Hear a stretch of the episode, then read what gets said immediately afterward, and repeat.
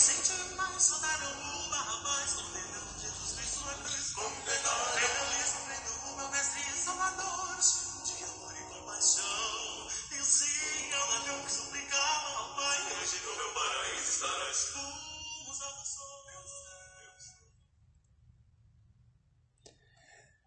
Olá, irmãos e amigos, estamos juntos mais uma vez para o nosso café com Deus.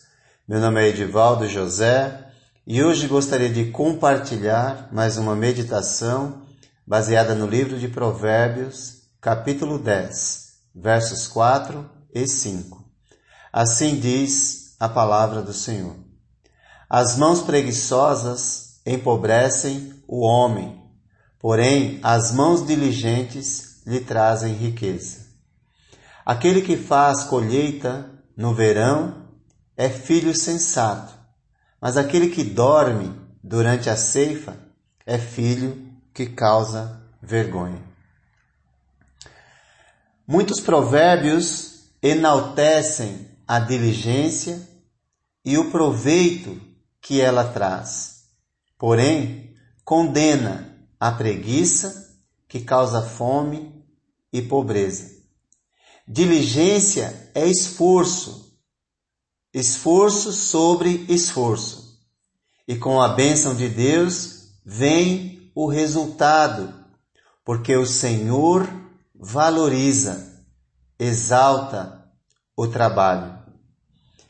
A exortação é contra as mãos preguiçosas mas há o incentivo para as mãos diligentes. O desonesto, o desonesto usa as suas mãos para o mal. O preguiçoso não tem pressa nenhuma de usar suas mãos para nada.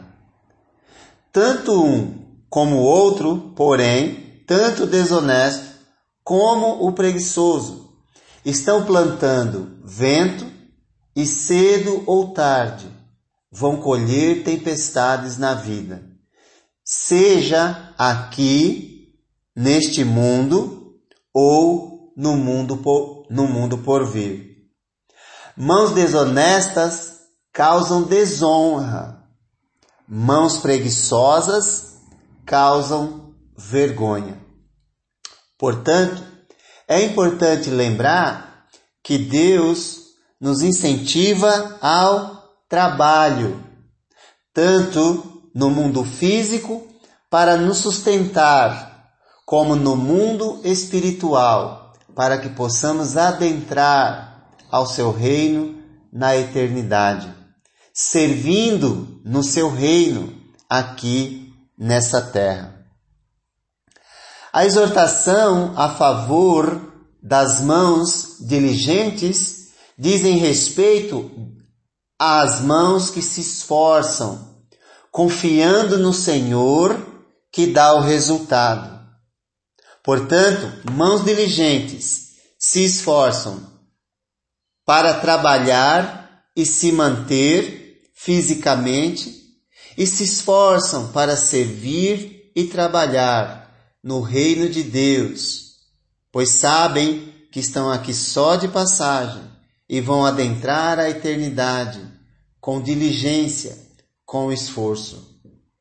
As mãos diligentes revelam a sabedoria, é, fazendo a colheita no tempo certo, sabendo que o trabalho que fazem jamais será em vão seja no mundo físico, seja com relação ao mundo espiritual.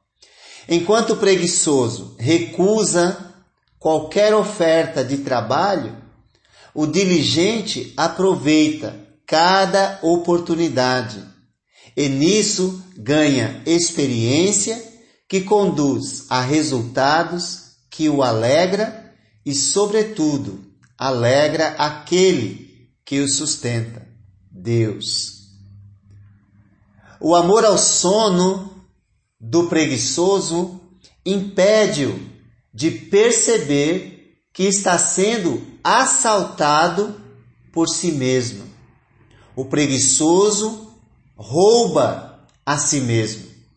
A sua fixação na sua cama é como uma porta presa às, do, às dobradiças, que até se movimentam, mas não saem do lugar. Em nossa época, o amor à cama, ao sono, às redes sociais, à internet, tem produzido a chamada geração nem nem. Nem trabalham, nem estudam. São como portas presas às dobradiças. Se movimentam, mas não saem do lugar. Estão presas em seu próprio mundo.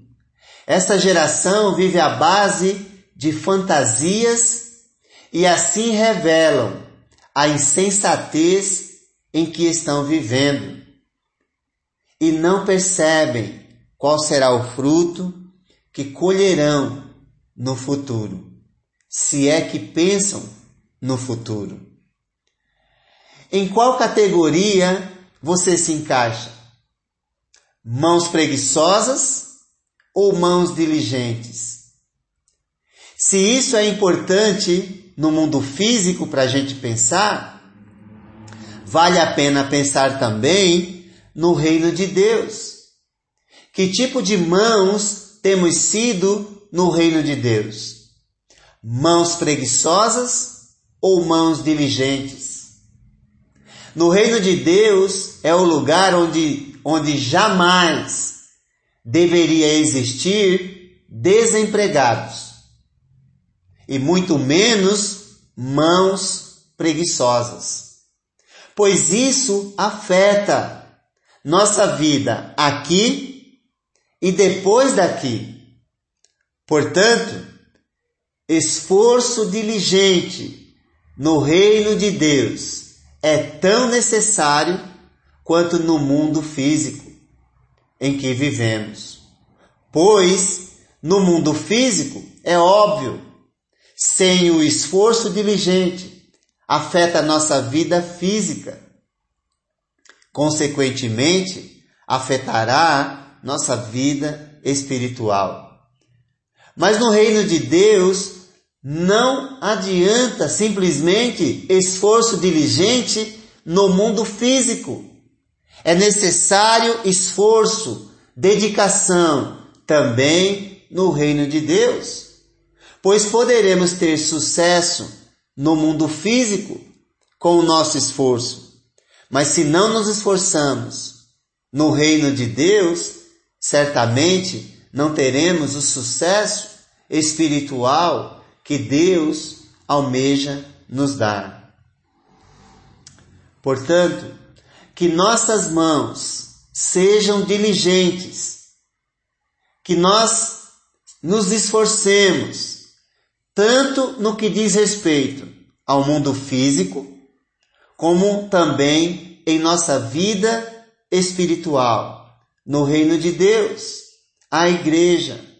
Pois no tempo certo colheremos aquilo que plantamos. Portanto, não se canse de fazer o bem, diz Paulo na carta aos Gálatas, no capítulo 6, verso 9. Não se canse em servir ao próximo. Não se canse em trabalhar na obra de Deus. Não se canse em amar uns aos outros, pois no tempo certo haverá uma boa colheita. Se não desanimarmos ou desistirmos. Certamente, para o esforço diligente, há uma boa colheita. Deus ajuda aqueles que se esforçam, porque naqueles que se esforçam, Ele é